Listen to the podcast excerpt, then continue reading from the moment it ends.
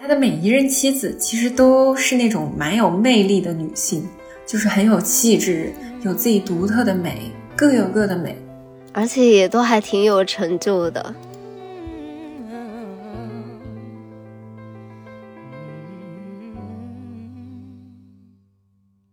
当时马赛就以为美人一去不复返，他就很痛苦，就为爱自杀。已经把儿子带回香港，准备等待赵无极前来团聚的谢景兰，听到这个消息，立刻独身返回巴黎看望马赛，结束了这段几年的三角恋情，作赢了。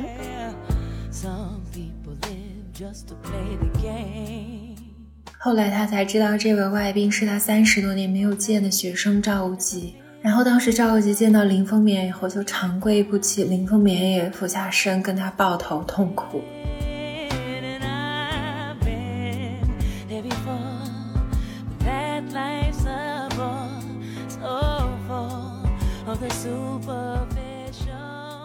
大家好，我是杨子，我是小西，我们是大俗小雅，大俗小雅是由生活在世界各地的打工人每周一起跨时差谈天说地。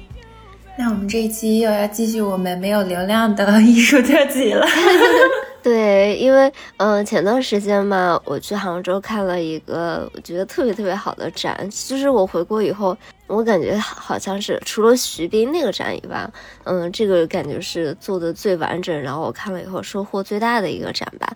嗯，就是在中国美术学院看到了赵无极的展，叫《大道无极》，嗯，赵无极百年回顾特展。你啥时候去的杭州啊？你不你不知道吗？我不知道哎，因为杭州离上海很近嘛。然后其实我我是还蛮推荐大家去的。嗯，就如果是去看这个展的话，其实早上去晚上回来都来得及。然后我们当时是去了一些去了灵隐寺啊什么的，所以住了一天嘛。然后我觉得这个展是非常非常。推荐大家，就算专门去一趟杭州，也很值得去看的。反正上海去杭州就是高铁一个小时不到，就还挺方便的。然后这个展的时间是从，呃，二三年的九月二十号到二四年的二月二十号，所以我们节目发出来应该还有一段时间吧，大家可以去看。我当时觉得特别值啊，是因为其实上海的展嘛，少说都要一百多两百块钱，而且我。大多数就是那种两百多块钱看的展哦，都会觉得就好像它整个就没有一个完整的故事线，就整个的策展啊，就做的还挺一般的。但是我去看赵无极的这个展，它就是一百块钱，真的非常的值回票价，因为里面有。就是两百多件展品嘛，基本上就是赵无极比较重要的一些作品啊，都被收录进来了。嗯，而且它是分了六个板块，其实就这种回顾的特展嘛，就特别能帮你梳理。他整个的创作的脉络，当时不知道你会去，不然我可能还真想你给我带本图录之类的。那那我下次去，我给你带一本。好啊，如果你二月他闭展前你还去的话，我真的想要一本。嗯，因为我看了好呀好呀放的这张照片嘛，是我很喜欢的这种啊风格。就是有点，嗯，是结合了西方的这种抽象表现主义的感觉，嗯，这个书法也特好，是的，嗯，而且我觉得他整个做的展览，除了就是他这六大板块帮你梳理的特别清楚以外嘛，它整个的打光什么的，真的都特别的用心。就赵无极的作品好，建筑师哦，啊，是这样的吗？我以为这是你们策展的一部分呢。但这个也很建筑师啊，而且当时小溪说我们要不要做一期赵无极，我就想说啊，想到一块儿去了，因为我圣诞不是在巴黎嘛，啊，就是赵无极的大本营嘛，然后啊，是的，是的，菊园美术馆有特别多赵无极的作品，我就觉得赵无极很厉害啊，他作为一个中国人，然后一个少数族裔吧，在西方世界，他打入了主流艺术圈，他在法国都是主流画家的，能够进国家级的美术馆，然后。他的作品拍价也很高，嗯，而且这个展览里面也有一些他的纪录片啊，然后各种各样的那种。影视作品的片段穿插在整个展里面嘛，所以其实有时间的话是可以去看一些他的这些纪录片的。然后我当时也觉得收获很多，因为那个纪录片里面就会讲说他是怎么打入当时的，嗯，巴黎的一些社交圈啊、艺术圈啊什么的，挺有启发的，就很推荐大家去看一看。巴黎真的是很有氛围。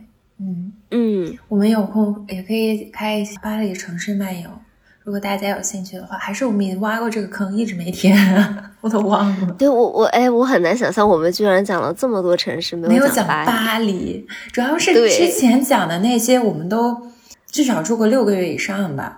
嗯之前嗯讲的那些大城市，是的，但是巴黎确实没有生活过，不太敢讲，嗯所以想找一个在巴黎住过的嘉宾来讲。嗯嗯，有机会吧，我们会找一个嘉宾来聊一聊的。嗯，对，那我们回到赵无极嘛，说到艺术家，我们肯定先从他的家庭啊，然后教育背景说起。当然，本着本节目大俗的原则，我们是一定会有八卦环节的，在后面我们会提到，因为赵无极的这个八卦还挺多的。对，就是他的生婚姻生活和他的爱情生活就是相辅相成。对对，是的，因为他是有三段婚姻嘛，等一下我们会说到的。嗯那我们先说他的家庭和教育吧。他呢是一个大家族，就是一个 老钱，可以这么说吧。大家也可以从他的这个姓氏，呃，一窥端倪。他姓赵嘛，所以他的家族是可以追溯到宋朝的皇室。的，我想起你有看过那个《Bling Empire》吗？道你要说这个。是不是就是，嗯、之前前几年吧，挺火的一个亚裔的那种什么，嗯、好莱坞娇妻之之类的那种炫炫富片的一个真人秀，然后里面有一个娇妻，她就说我的老公是什么宋宋朝的什么太子那个嫡系下面单传的多少多少代，我当时整个惊呆。我说还能追溯到千年前，太厉害了。嗯赵无极他爸爸呢，名叫赵汉生，是一位银行家，所以他们家呢字画收藏就很多。赵一有钱嘛，马斯洛的需求，啊，就开始收集字画。对，然后就让赵无极从小就很有这个艺术修养吧。然后他在一九三五年就考上了杭州艺专，杭州艺专在当时那真的就是顶尖的艺术学院，就是国美的前身嘛。然后他当时是学校里年纪最小的学生，他就和朱德群啊、吴冠中都是师从留法归来的中国现代水墨的大师林风眠先生。林风眠先生的故事也非常的传奇和悲剧色彩。如果大家有兴趣，我们可以单开一期给大家分享，无论是他的家庭、他的是艺术创作，还是他感情生活，嗯，都是非常动人的，我很值得一说。如果大家有兴趣的话，我们就单讲一期。外加小一个小插曲，你知道林风眠他本名其实叫什么吗？我不知道哎。他叫林凤鸣，就是凤凰的凤，鸣叫的鸣，啊，他自己改的。就是为什么叫风眠？叫凭风而眠。看这啊意境很美，就跟他的画一样。对，是的，他的所有作品都有一种高贵高雅的感觉，我真的非常非常喜欢林风眠的画。那说回到赵无极吧，就是当时这三位嘛，朱德群后来也是留法的大师级的人物，而且现在的他的拍价也非常高嘛。然后反正这三个人后来都很有出息，就被誉为留法三剑客。然后当时年少的赵无极，他是一个很打引号的有反骨的人嘛，就褒义的，他不喜欢那种国画教学的临摹方式。他当时还从潘天寿的课堂里跳窗离开。考试的时候，在试卷上涂一个大大的墨团，题上“赵无极画师”。然后当时潘天寿就很生气，他就跟学校说要开除赵无极。但是林风眠是很欣赏他这个自己这个学生的，他就对潘天寿好言相劝，说你要啊、呃、宽容啊这个小年轻的这种很叛逆的行为。然后当时赵无极到了法国进修之后，林风眠甚至还建议学校给赵无极保留一个位置。这多好的导师啊！的人让你去国外镀金，还回来让你有一个教习。对啊，英子都要哭了呢。我啥都没说，但是这种我大学就出去的，没有靠山，好吗？后来的故事大家大概也能猜到嘛，就是特殊时期到了嘛，然后林风眠嗯就受到了很多折磨，他算是被折磨的最惨的艺术家之一了。嗯，这个细节我们之后也可以说，他把他所有的画什么扔到洗手间，然后用火烧掉，所以他百分之九十多的画作都没有能留存下来。现在你去找林风眠的很多画作，图片都不清晰的，嗯，好可惜啊，超级可怜。然后他受到了所有这些摧残以后，因为赵无极一直在国外嘛，有一天呢，他就忽然接到通知，说让他去参见外宾。嗯，他就可以收拾一下自己，就很体面的去见外国过来的客人嘛。后来他才知道，这位外宾是他三十多年没有见的学生赵无极。然后当时赵无极见到林风眠以后，就长跪不起，林风眠也俯下身跟他抱头痛哭。唉，然后他当时因为赵无极来看他，后来就让林风眠的处境会好一些。反正后来呢，就这个十年浩劫结束了嘛。然后到了一九七九年，林风眠就应法国政府邀请到巴黎办画展，然后赵无极当时是出了很多力的，他就把很多散居在世界的老老校友邀到巴黎，庆贺林风眠这位老校长的画展开幕。他当时就说，没有林风眠老师这样的恩师是没有他当今的成就的。一个很知恩图报的人，然后师徒。感情特别好，几十年如一日吧。虽然赵无极后来是走出了自己的路，而且我觉得他的作品的风格，然后流派都跟林风眠有蛮大的区别了。但是他们在审美的意趣上啊，然后那种中西融合的。那种格调是非常一致的，就是有一个脉络传承嘛，嗯，算算是中国美院杭州艺专这一支非常重要传承和发展，这也是为什么这一次的展览可能是在中国美院在杭州举办的一个原因之一。是的，对。然后除了这个师徒的传承呢，赵无极很有意思的还有一点就是经常为人所传道的，就是他的友谊，还有他的社交圈。对我当时看完这个展嘛，因为里面不是有这些他的纪录片嘛，然后就觉得他真的是一个非常非常有头脑，然后很会经营自己的一位艺术家，因为可能。大家会觉得有一些艺术家就是的形象是比较浪荡啊，然后不修边幅、最新创作，他都不太管自己的经营啊、社交圈的这种形象嘛。但是你看赵无极，他从一开始到就是到去世的所有的影像资料，他都是一个特别特别体面、特别老钱的一个形象。很儒雅，我当时就觉得这个太厉害了。就是他可能从一开始就不管他个性再怎么叛逆，但是他都是有这根弦的，就是自己的这个形象是要从一开始到现在都非常始终如一的。而且他的就是在朋友的结交啊，以及社交圈的经营上面，就觉得他是一个特别特别有头脑的人，就很像达利，他当年说他一生最得意的作品就是他自己。嗯，就是很会个人 IP 的打造。对对，而且赵无极确实是很有那个气质的，他一看就是有书卷气，他整个人又比较清瘦啊，他的风格其实很符合法国人的审美的。嗯嗯，对，其实对比来说啊，跟他的出身很相似，也在法国，然后后来也是一代大师的常玉，他其实就不是一个很爱社交的人。常玉虽然也有很多朋友，但他后来就是晚境还挺凄凉的嘛，然后自己很孤单的在巴黎的公寓去世。他后来也是算是被重新发掘，现在就拍价也很高啊，然后在艺术圈、学术界也很受肯定。但他在他在活着的时候，是远没有赵无极这样从不论从商业还是学术界的这种成功的。是的，而且就多不容易啊！在那个时候，这么一个亚洲的年轻人，然后在巴黎没有任何的 connection，然后只身去往巴黎，嗯，就完全凭自己闯出这一番事业，然后在在活着的时候就有这么大的名气，真的是跟他的这些个人 IP 的经营是离不开关系的。对。他比如说他在巴黎的艺术界，他的朋友我给大家稍微列几个名字，都是如雷贯耳的。嗯，首先是中国人中间啊，就像常玉，然后吴冠中，他的那些外国的友人，比如说雕塑家杰克梅蒂、诗人亨利米修，他还跟很多那种 art dealer 啊这些关系都非常好，进入了那个圈子，而且一直在这个圈子中非常活跃，这个非常重要。所以他跟画廊啊、美术馆都有很好的人脉在的，这也为他后来办展览，包括他画作的销售打下了非常好的基础。嗯。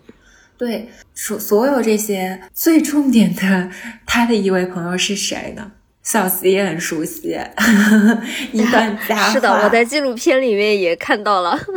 对，小溪也，小溪你还蛮喜欢他的，对吧？除了扎哈，还是你不喜欢？哦，那肯定呀，喜欢的，喜欢的，这这怎么能不喜欢呢？啊，对，就是贝聿铭先生嘛。他们俩其实是很早就认识，就是五一年的时候在巴黎认识的，然后一辈子都是好朋友。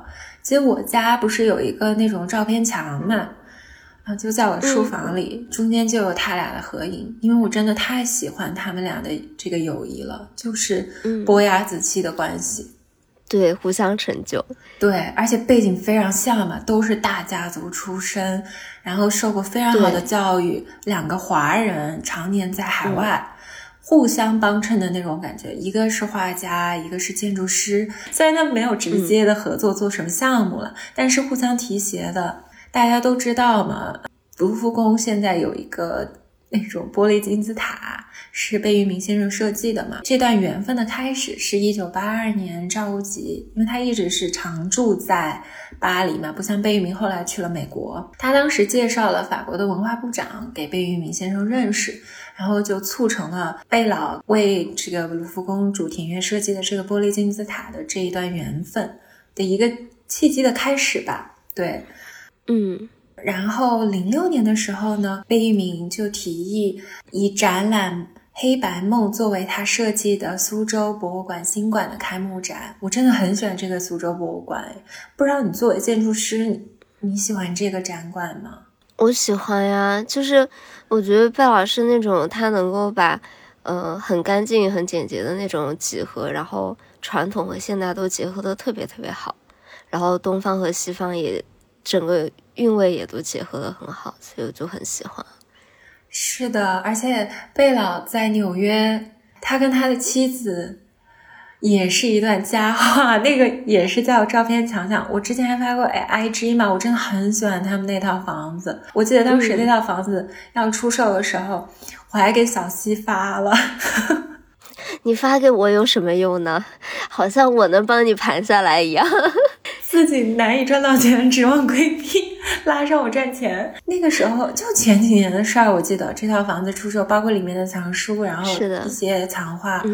哇，真的好美的一一一套房子，对，嗯，而且当时 贝老的这个黑白梦啊，同场转出的，除了赵启的作品，还有就是我们非常欣赏蔡国强老师，包括徐冰先生。我们有讲过徐冰吗？我记得我们好像录了，一直没有发，还是写了稿子，一直没有录，我都忘了。对，好像是写了稿子，一直没有录啊。我们有有有机会可以开一期，对，有机会。嗯，而且我觉得我这次去看赵无极的这个展嘛，真的有一种感觉，就是其实徐冰和蔡国强在赵无极这里得到了很多灵感和启发的感觉，晚了半辈一辈的艺术家嘛。对，就是。嗯，很多，因为徐冰和蔡国强，我相对来说会更加了解一些嘛，就是他们作品里面那些比较嗯有特色的元素啊，以及他们的整个风格啊什么，我比较了解一些。然后赵无极可能我之前看的没有那么多，但是我这次系统的看了赵无极的作品以后，你就会发现，其实，比如说像徐冰的那些。字体，嗯，字块的这些元素，其实，在赵无极的作品里面都能够找到。然后，像蔡国强的那种烟花的那种非常绚丽、非常绮丽那种很抽象的表达，以及他不是有很多烟花作品，最后是炸开了以后变成一幅幅画嘛？整个描绘的景象其实是和赵无极的很多画里面的场景是很相似的，好像能看到一点点这种传承的这种感觉。说更加。呃，政治不正确的话，就很多做装置艺术的大艺术家，他们也需要啊作作画呀，做一些小型作品，因为这个比较能快速的拿到资金嘛。对，嗯啊，除了这种艺术圈的交友，其实赵无极他在政商界也很有影响力。比如说，他迁居巴黎之后，他又跟法国总统雅克·希拉克是好朋友。希拉克还给赵无极在一九九八年在上海举办的首个大型个展的图录写过序，就真的他已经打入了那个巴黎的顶级社交圈。嗯，就为他艺术发展确实是，呃，起到了很大的积极作用吧。嗯，而且我觉得不仅是为他自己，我觉得就是为整个就是华人在巴黎，华人艺术家这个群体在巴黎打开一个通道，都有了一个非常非常好的这种作用吧。对，我觉得华人艺术家在法国真的还算是能够走的挺好，走的挺开的，相对于其他的一些欧洲国家。毕竟法国它还是有这个传统，就是 i n v a s a r i 中国风。也是法国人当时最痴迷的嘛，就是他们就很喜欢中国的瓷器呀，中国的绘画呀，有这个基础在的，比较认同中国的很多审美。是的，那要么讲讲爱情？那除了这些呢，我们就。可以聊一下我们节目的传统项目 Juicy 的这个爱情部分。就是赵无极的感情生活真的是非常丰富和传奇的。对，他是有经历三段婚姻嘛？他的第一任妻子是作曲家谢景兰。也是一个大家闺秀，然后他们之之间有一个小孩儿，我们等会儿也会说到，就是啊，赵无极的儿子写了很多关于他父亲的文字和记录嘛，就是我们本期节目中的很多分享也来源于他儿子的啊文字。在五十年代中期呢，赵无极就和谢景兰离婚了，然后他当时就结识了香港的影星陈美琴女士。陈女士呢，后来还在赵无极的鼓励下发展雕塑，然后成就很。很高，然后最后一任妻子是一个法国人，弗朗索瓦·马卡，也是赵无极后来的遗孀。他们是七七年结婚的，就是这位女士呢，就是小赵无极很多。然后他的每一任妻子其实都是那种蛮有魅力的女性，就是很有气质，有自己独特的美，各有各的美，而且也都还挺有成就的。对对，是的。那我们先从第一段婚姻说起吧。嗯，第一任妻子是他们是在国内认识的嘛，就少年夫妻。她是一个很有东方美的女人，就是她，你看她的那些照片，老照片，经常就是梳着那种很精致的发髻，然后会穿着东方的那种旗袍，或者是中式的那种绣花的衣服，眼神也是很内敛、很沉静的感觉。因为他们四十年代就认识了嘛，那个时候中国跟欧洲的差距还是很大的。就上世纪四十年代，出国留学也不是很容易的事情。但是我们之前不是说过吗？人家赵无极他们家是宋朝皇室的后代，大银行家。这个可能是真的，因为真的很有钱。对啊，就那个时候，哎，家里就供他们夫妻俩一起出国去法国。这里提供另一个背景啊，就比如说像潘玉良啊，其他的一些这种赴法留学的中国艺术家，他们是拿着公派奖学金出国的。因为当时蔡元培先生做了一留法的留学项目，他提倡美育嘛，以美学教育来提升一个人整个的道德修养啊。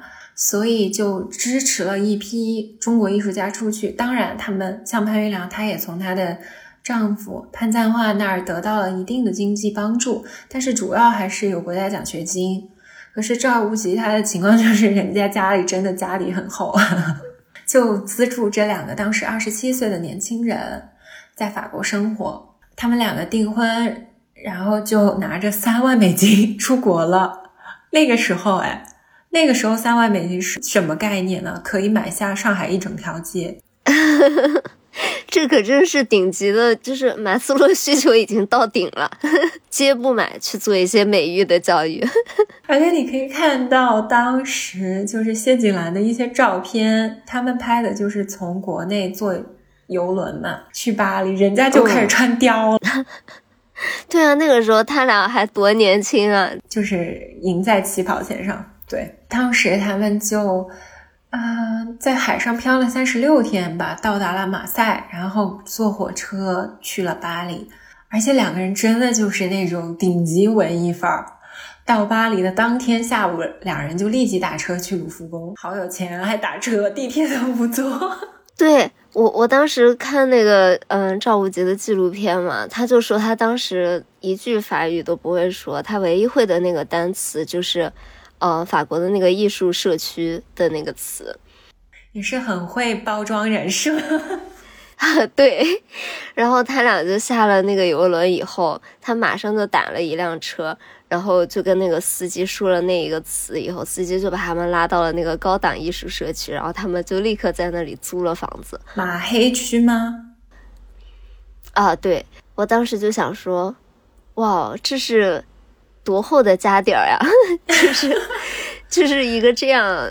就只知道这一个词儿，然后就来了巴黎，然后立刻就啥也不准备，就来了，就租一个房子，然后就和所有的艺术家们成为了好朋友。对，但是说回到赵无极的第一任妻子嘛，她其实也有点可怜的，因为她原来是学那种花腔女高音，但是因为病吃错吃了喉药，声带就损毁了。天呐，我怎么想到安小鸟？人家可不是安小鸟这样悲伤的一生呢，人家是眉庄姐姐。啊，对，哦 确实是眉庄姐姐，出身高贵的大家闺秀，对，但她因为声带毁了嘛，她就转到啊美国文化中心学习现代舞蹈和巴黎国立高等音乐学院学习作曲，哎，都是搞不到钱的专业，人家也不需要。对，然后根据他们的儿子赵嘉玲，你看这名字多有文化。他们回忆嘛，就是谢景兰，他其实对于赵无极的早期作品影响很深。两个人没有分开之前，赵的每一幅画其实都有他第一任妻子的影响。他们共同商量创作，甚至有时候构图的意见也不合，会有激烈的争吵。天呐，会因为话而争吵，而不是柴米油盐。他们没有柴米油盐的烦恼，你不要用自己的生活去丈量人家的生活。好的，我懂了。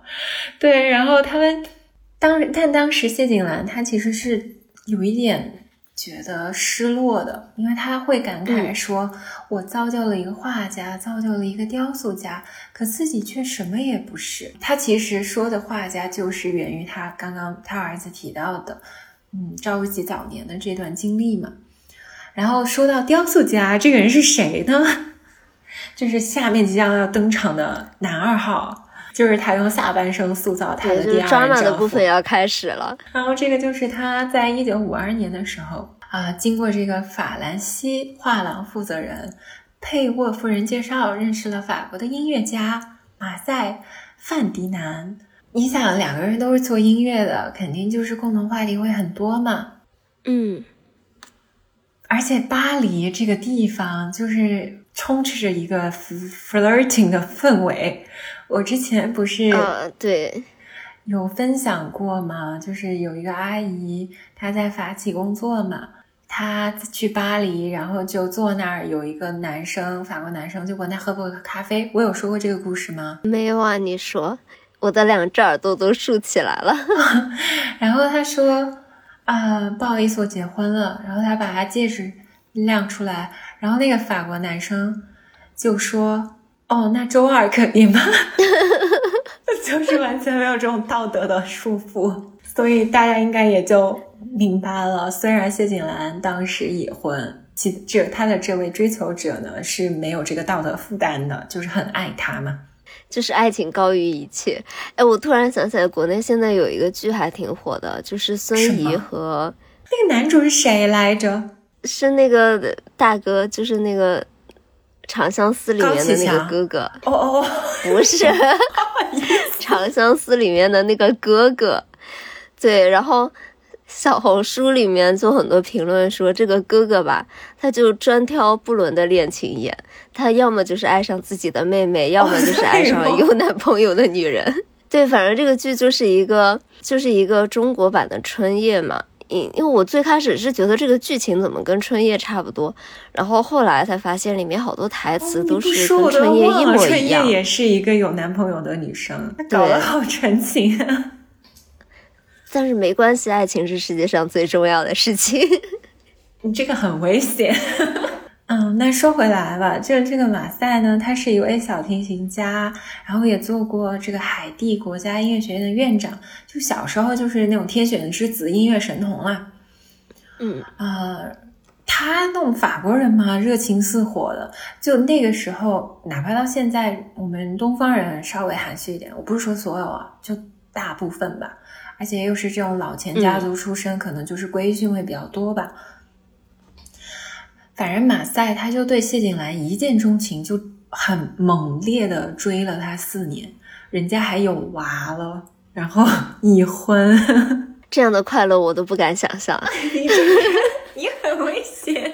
我觉得法国人真的很就很 random 哎，你知道我几年前去奥赛博物馆，然后我就去买票，那个买票小哥就是一个艺术生，给你打票。嗯。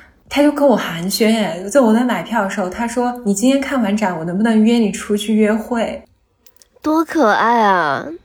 你怎么不去呢？我觉得这样还是有点 random，而且那个男生不是我喜欢的那种类型哦。这这个是原因。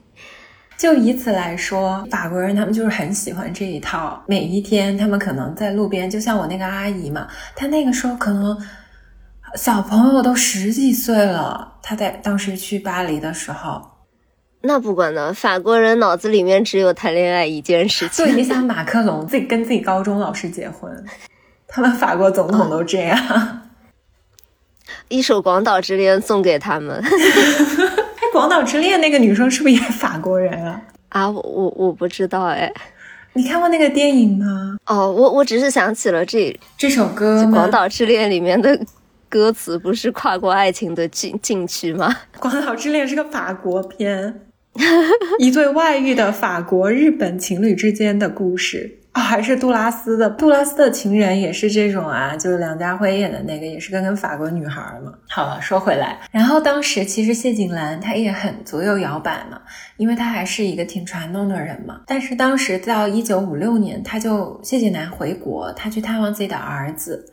但是当时马赛就以为美人一去不复返，他就很痛苦，就为爱自杀。这真的就是，就男人作起来 更要命一些，好吧？对，当时已经把儿子带回香港，准备等待赵无极前来团聚的谢景兰，听到这个消息，立刻独身返回巴黎看望马赛，结束了这段几年的三角恋情，就以马赛的全胜而告终，作赢了。你 这个点评真的很绝耶！他的离开呢，就为赵无极带来了很大的痛苦。哎，大家可以想象，这肯定的呀。然后他就非常难受，每天借酒浇愁嘛。他因为这件那那段时间的状态，还在巴黎得到了一个外号，叫做“赵薇世纪”。然后兰兰也成为了赵家和周围的亲友不能在赵无极面前提及的名字。天啊，怎么有点？我想到《甄嬛传》耶。对啊，就是也是纯元也是一个晋级，就是这种感觉吧。反正大家可以看到，就是谢景兰晚年跟马赛那个合照，真的特有范儿。我们要换放在 show notes 里面，感觉她就是绽放了，跟她早年那个气质真的差很远哎。就是一个快乐的少女啊，被爱情滋润的模样。感觉她做自己了。就是谢景兰跟马赛成婚以后，她就。把兴趣从舞蹈和音乐转到了抽象绘画啊，然后他的先生马赛也从电子音乐领域改改到了雕塑。两人婚后的第三年，谢景兰就举办了个人的展览，在各个领域大放异彩吧。编舞也很厉害，也会作曲，还会画画，就是一个大才女呀。嗯，对，对她以前在赵无极就是那种。那里就是一个背后的女人嘛，一个大家闺秀的样子，然后就是经过这一件事情，就感觉绽放，活出了自己。嗯，他们的儿子都说嘛，他说如果我母亲不离开父亲的话，我们会是非常幸福的家庭。但从另一个角度来看，也少了这样一个艺术家。嗯，对。然后他还说，母亲早年的书法抽象应该是受了父亲的影响。我记得母亲曾跟我说，对于父亲的甲骨文抽象，他是相当欣赏的。就是小溪刚刚提到了嘛，他的作品中有很多这种呃抽象，嗯，文字啊这些的结合和书法的结合。但谢景兰的最后的结局其实有一些悲剧色彩了，因为他是九五年的时候因为一场车祸的意外走的。嗯，但是也是非常就是精彩壮丽的一生嘛。我是我是觉得活成这样没有什么遗憾了。对，而且他马赛真的非常爱他，哎，就是他走了以后，其实他们再婚的也很多，包括巩皇现在的男朋友不也是七十多岁谈了很多个女神，又跟巩皇在一起嘛，就巩俐嘛。嗯嗯。但他的先生后来也没有找新的人，而且在他去世之后不久，他先生就是悲伤过度也走了。就是真爱啊！然后说完第一段婚姻，我们就说到第二段。赵无极他离婚以后就非常失落嘛，开始全世界游历散心。他在五八年去美国的时候，偶尔看了一部邵氏投资的舞台剧，叫做《清宫苑》，他就对当时那位女演员陈美琴一见钟情。他们认识三个月就闪婚了。我不要说赵无极，因为陈美琴其实一见钟情了好吗？对他和张无忌不是有很多 很多那种郎才女貌的照片？我看到的第一眼我就觉得哇，怎么这么美啊？就真的是那种很多很多我们提到的美人，都是因为她的才华、她的家世、她的教育背景啊什么的加持的一种光环。她是陈美琴，真的就是她只凭她的脸，她就能杀出一条血路，真的。就是我看到他，我也想带他回家。对他身材也超好，我没有这个资本。我好政治不正确呀。对，然后赵无极当时对陈美琴的评价就是：我对她一见钟情，她那完美的脸庞上透露着一种柔软而忧郁的气质。他不太起劲地做着电影演员，十分费力地抚养着两个孩子。我没费多少力气就说服他放弃工作和身边的一切，随我去巴黎。这你说怎么有这么符合男人幻想的女性啊？就是长得又美，然后又生活的比较。对，就是又需要一个男人的拯救，然后只要男人说你跟我去巴黎，他马上又愿意。我我要是遇到一位这样的女性，我也就是魂不守舍。对，而且赵无极他真的是一个艺术家，他描绘的很精准。哎他说既有电影明星的光彩，又有经过患难女子那种超越青春年龄的成熟聪慧，但也始终保持着少女的纯真。他懂我的话。他还懂画，对，还懂他懂得欣赏这个男人，懂他的事业，还可以敬仰他。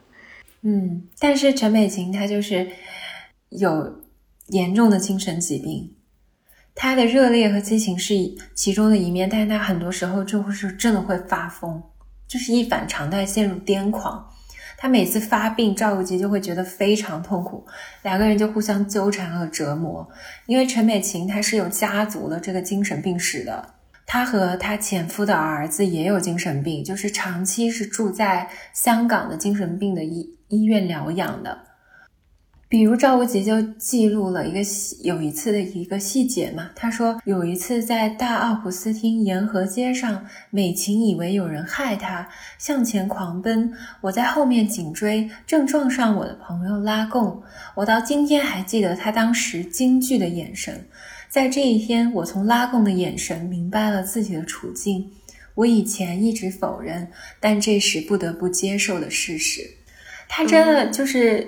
有一个精神状态有问题的伴侣，真的会对是一种巨大的消耗，对拖垮一个人。因为赵无极他根本就没有心思画画了，在这段时间就是一直喝酒嘛，大概持续了四年嘛，就是六八到七二年，他整个人状态就非常差。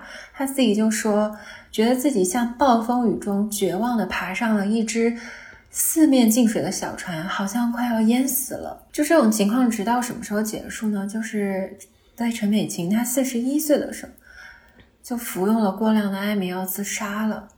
赵无极他当然是很痛苦的，正宗的疯子美人。可是大家可以看到，就是从那个照片啊，她真的是一直美到她去世前的时刻，就真没丑过哎。陈美琴真的很，就像赵赵无极说的，又有那种熟龄美女的。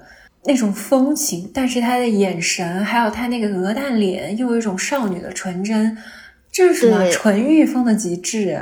对，而且他笑起来又很灿烂，就是很甜他的那个牙又很就是那种小兔牙，然后又又很很大很白的那种感觉，就很甜美。就很邵氏那个时候明星的感觉。对，对但是赵不吉他当时就说，他其实还是有一种一丝解脱的感觉。他说：“我不再开奔驰车了，不再需要赶时间，我重新找到了平静。”哎，其实他每段婚姻对他的画作有很大的影响吧，他的画风就会产生很大的转变。其实就很像毕加索的画嘛，他当时婚姻很不幸福，他就老画那些很畸形的一些女人体，其实影射他的妻子嘛。然后他有婚外情的时候，他要画一些很美的女子画像，画他的情人啊。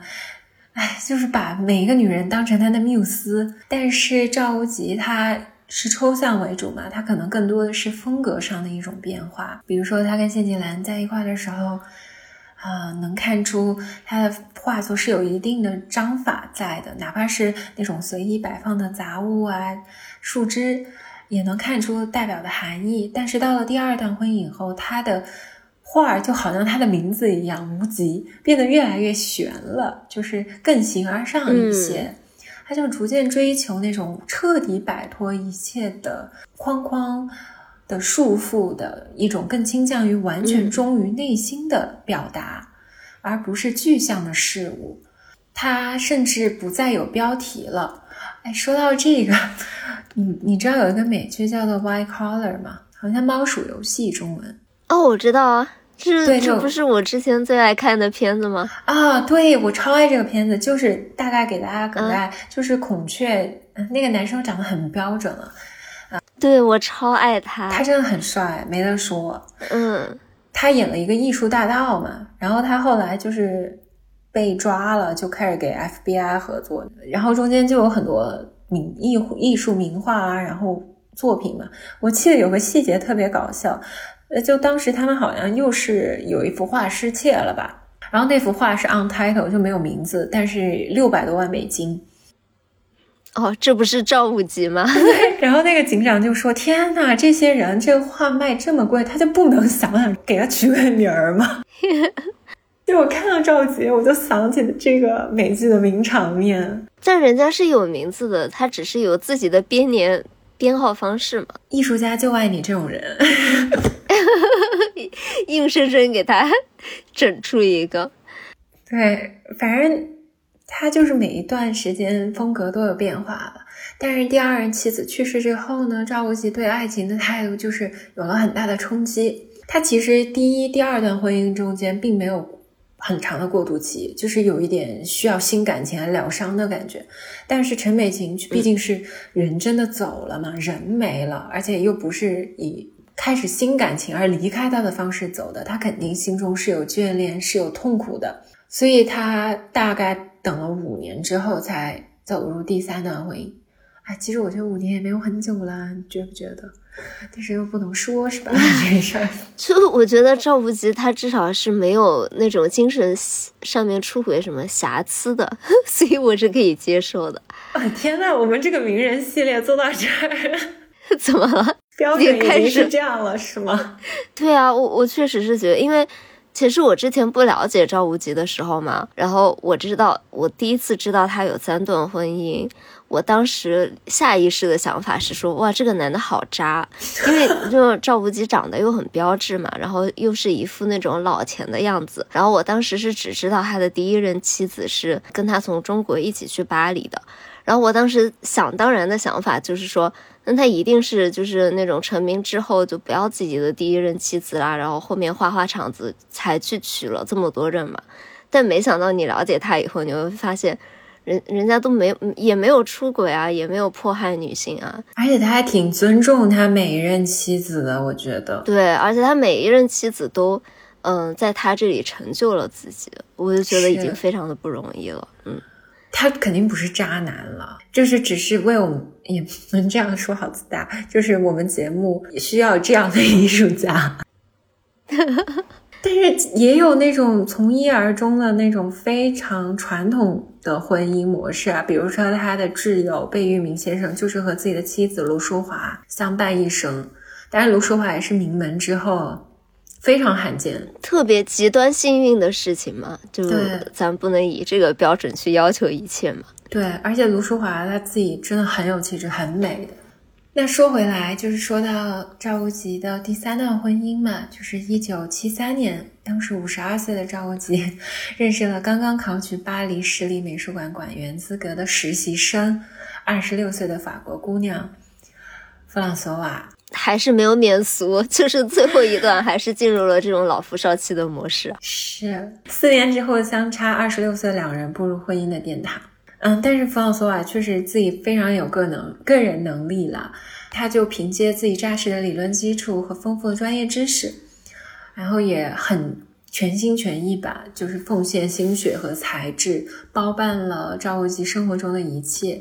每当别人问起具体事物，赵无极都会说：“问弗朗索瓦，我不懂。”嗯，但是这段关系是很有争议的，因为本人作为艺术界的小虾米啊，没有任何个人立场，仅转载各种 新闻和文 免责声明又来了，免责声明啊，不代表我的个人任何观点。对，就比如说。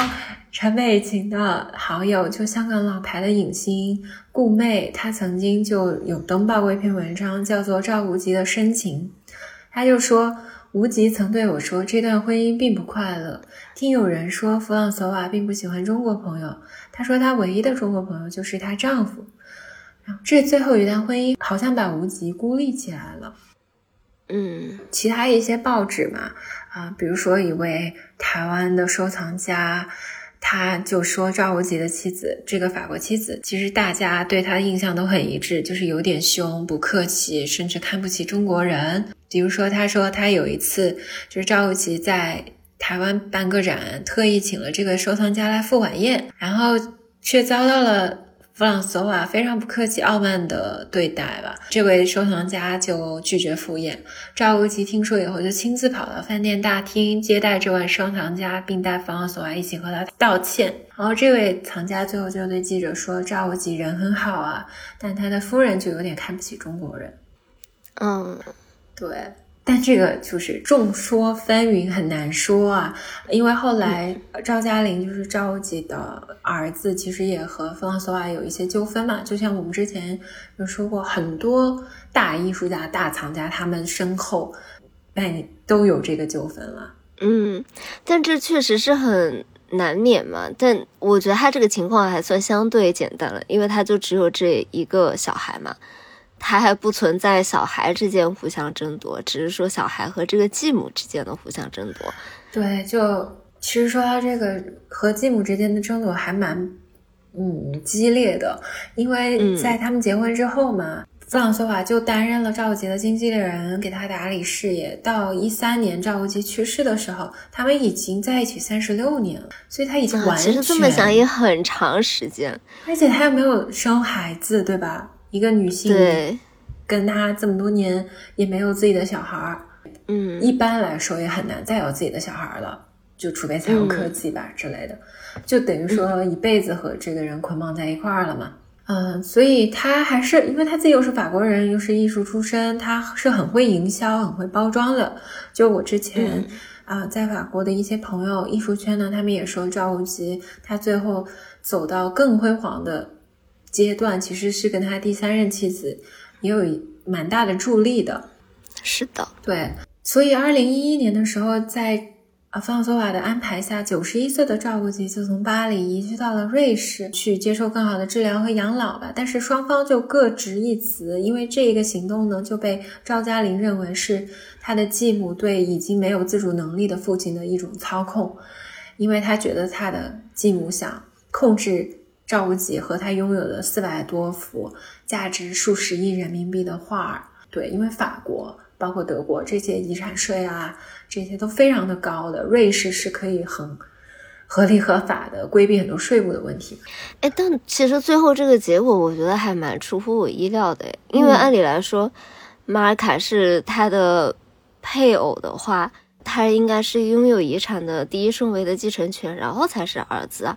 但最后好像我我知道的情况是，他的儿子继承了所有的作品。嗯，所以清官难断家务事，很多事情很难说嘛。对，然后反正这一场官司也没有打非常久吧，就打了两年。就相对于我们之后有大家有兴趣可以讲讲王继谦老先生那个，真的是不知道弄了多久。